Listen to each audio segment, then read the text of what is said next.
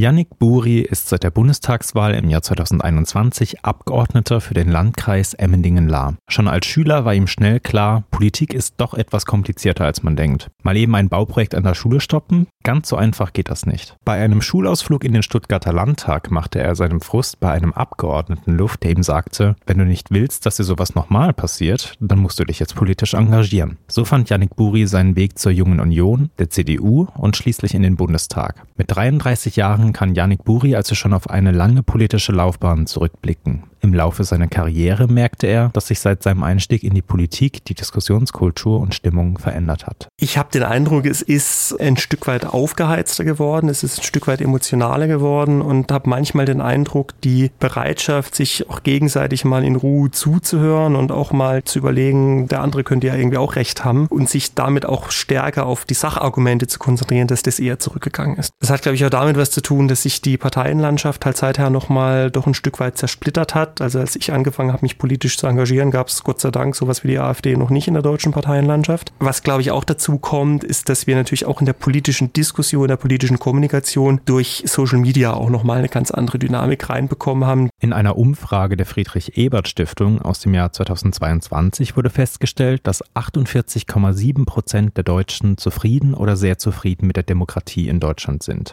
Auf der anderen Seite stehen dann 51,3 Prozent, die weniger bis gar nicht zufrieden mit der Demokratie sind. Eine generelle Unzufriedenheit nimmt Yannick Buri auch in seinem Wahlkreis wahr ich versuche relativ viel hier unterwegs zu sein. Und äh, dann schlagen dir natürlich alle möglichen Themen und Probleme und, und Stimmungen dann auch entgegen. Da merkt man zum einen, es ist aufgeheizt. Ich habe oft den Eindruck, dass man das Problem, mit dem man selber konfrontiert ist, und das ist irgendwie auch total nachvollziehbar, dass das dann eben oft als so das ultimative Problem und das größte Problem von allen angesehen wird. Und das ist es für die Person auch. Deswegen ist es für uns als Politiker dann, finde ich, auch total wichtig, das so auch dann aufzunehmen und auch ernst zu nehmen und die Leute da nicht irgendwie abzutun und trotzdem halt klar machen, dass es halt noch irgendwie hundert andere Probleme gibt, mit denen sich Politik befassen muss. Und da habe ich so den Eindruck, dass wir gesellschaftlich so ein bisschen eine Entwicklung haben, dass vieles individueller geworden ist, aber das eben dann auch manchmal dazu führt, dass man denkt, naja, weil Politik jetzt sein individuelles Problem nicht als die Top-1-Priorität behandelt, man dann insgesamt eine Unzufriedenheit hat. Da ist, glaube ich, insofern auch ein Funken Wahrheit dran, dass wir auch als Politik uns immer wieder fragen müssen, sind denn die Themen, mit denen wir uns befassen, sind die Themen, die wir auch groß diskutieren, tatsächlich die relevanten Probleme, die relevanten Dinge, die es zu lösen gilt oder führen wir manchmal nicht auch Debatten, die an der Lebenswirklichkeit von vielen Menschen vorbeigehen und wenn dann dieser Eindruck entsteht, dann zeugt das Verdrossenheit, dann entstehen solche Frontstellungen, die dann zu Frustration, zu Unzufriedenheit führen und die am Schluss dann eben auch Nährboden sind für Populisten.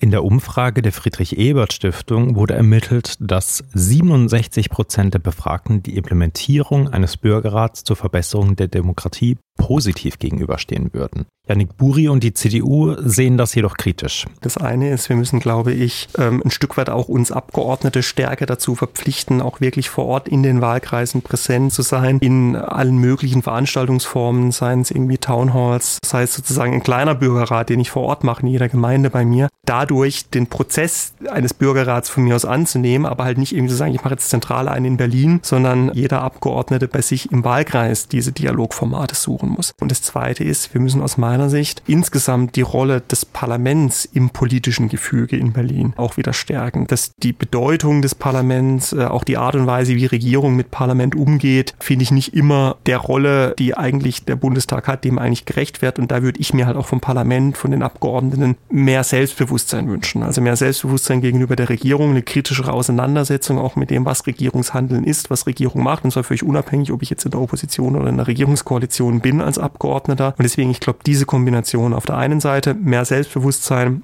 im Gefüge mit der Regierung als Parlament insgesamt und auf der anderen Seite eben das Engagement im Wahlkreis, ja, vielleicht ein Stück weit auch verpflichtender zu machen, als es im Moment der Fall ist. Verdrossenheit, Frustration und eine aufgeheizte Stimmung gehen mit einem immer lauter werdenden Populismus einher. Dieser wirbt mit scheinbar einfachen Lösungen, verzerrt die Debatte und sorgt für Desinformation. Der Umgang damit kann für junge politisch engagierte Menschen, aber auch schon für gestandene Politprofis zur Herausforderung werden. Hier braucht es laut Yannick Buri einen kühlen Kopf und selbstgesteckte politische Prinzipien. Zuallererst mal, indem man sich selber nicht drauf einlässt. Das ist ja ein bisschen auch in der politischen Kommunikation, da erwische ich mich selber ehrlicherweise auch manchmal dabei. Du bist natürlich versucht, im Zweifel eine Nummer mehr zuzuspitzen, als es jetzt notwendig wäre. Im Zweifel dann doch irgendwie einen komplexen Sachverhalt irgendwie in 20 Sekunden reinzuquetschen, damit es halt irgendwie für das Reel auf Insta oder TikTok am Schluss noch funktioniert. Und sich da manchmal selber so ein bisschen zu disziplinieren und halt zu sagen, klar, irgendwie muss ich in dieser Medienwelt ein Stück weit mitspielen,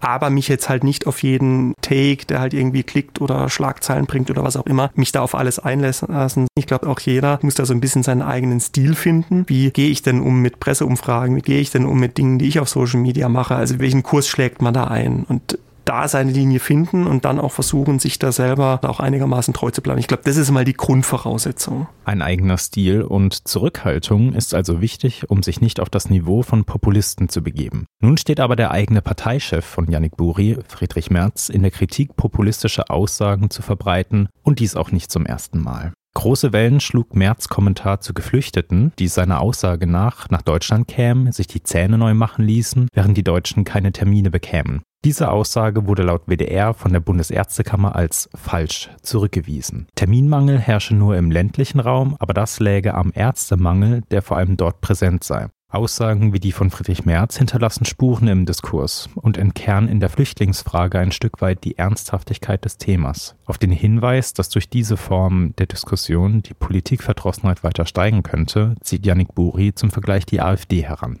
Auf der einen Seite ist ja die Frage, spreche ich ein Problem an mit der Intention, das dann auch zu einer Lösung zu bringen? Oder spreche ich ein Problem an, nur um ein Problem hochzuziehen und zu eskalieren? Das ist das, was eine AfD zum Beispiel macht. Und gleichzeitig muss ich, glaube ich, wenn ich ein Problem zu einer Lösung bringen will und die Populisten klein halten will, schon die Probleme lösungsorientiert, aber die Probleme eben auch benennen und dann ein Problem im Zweifel auch mal zugespitzt benennen. Die Absicht hinter diesen zugespitzten Aussagen spielt also für Yannick Buri eine wichtige Rolle. Nichtsdestotrotz hallen diese Aussagen in der Bevölkerung wieder und könnten eventuell dem politischen Klima oder der Demokratie schaden. Yannick Buri sieht aber trotzdem eine Legitimität für Zuspitzung, solange die Rahmenbedingungen dafür stimmen. Ich glaube, ein Stück weit muss man dann vielleicht auch zuspitzen, um eben Stimmungen auch aufzunehmen. Ich würde es jetzt deutlich kritisieren, wenn es nur darum gegangen wäre, damit irgendwie fern von einer Problemrealität, die zumindest in Teilen halt da ist, wenn man eben beispielsweise über das Thema Niveau der Gesundheitsversorgung, Sozialniveau auch in Anreizwirkungen diskutieren. Das ist ein Thema, das, das ist nun mal da und da muss man dann auch drüber diskutieren und da müssen dann vor allem auch die demokratischen Parteien aus meiner Sicht drüber diskutieren, weil wir sonst halt die Diskussion genau denen überlassen, von denen wir nicht wollen, dass sie sie führen. Und dann finde ich, kann man so eine Zuspitzung schon auch mal machen, wohl dosiert machen. Aber ich finde entscheidend ist, was ist die Zielsetzung, die dahinter ist. Will ich eine Problemlösung erreichen oder will ich einfach nur eine weitere Eskalation erreichen? Und da ist mein Eindruck auch in dem Kontext dieses Gesamtinterviews gewesen, dass es schon um das Thema der Problemlösung dann auch geht, aber eben halt auch um zu zeigen, in die Bevölkerung rein zu sagen, wir haben schon als Politik insgesamt auch eine Problemlage, auch eine Stimmungslage erkannt, wollen die aufnehmen und wollen da am Ende auch zu einer Lösung kommen. Als junger Mensch den Sprung in die Politik zu wagen, müsste laut Yannick Buri nicht an einen Parteieintritt gebunden sein. In den letzten 20 Jahren sei das Spektrum an NGOs und Initiativen um ein Vielfaches gewachsen, sodass man sich sehr themenspezifisch engagieren könne. Trotzdem hat er eine klare Präferenz. Ich persönlich muss sagen, ich finde nach wie vor, und jetzt mal unabhängig davon, zu welcher Partei von demokratischen Spektrum man da am Ende dann kommt, ich finde, es ist am Ende spannender und ich glaube auch gewinnbringender, dann schon zu sagen, okay, wenn ich wirklich auch vielleicht ein bisschen dauerhaft, vielleicht ein bisschen umfassender politischer was machen will, zu sagen, ich gucke mir mal an, welche Partei oder welche Jugendorganisation oder welche Hochschulgruppe für mich da was sein könnte, weil das Problem von einer rein, ohne das jetzt irgendwie klein reden zu wollen und, und abwerten zu wollen, nicht falsch verstehen. Aber bei einzelnen Initiativen habe ich im Zweifel immer den engen Blick auf ein Problem. Und eine Partei, völlig egal welche, zwingt mich halt schon dazu, dieses eine Problem einzuordnen in einen größeren politischen und gesellschaftlichen Kontext. Und das bringt dann, glaube ich, auch nochmal einen Mehrwert. Ich persönlich finde und habe es für mich immer so empfunden, es macht dann die Debatte auch nochmal spannender. Wie so oft führen also viele Wege nach Rom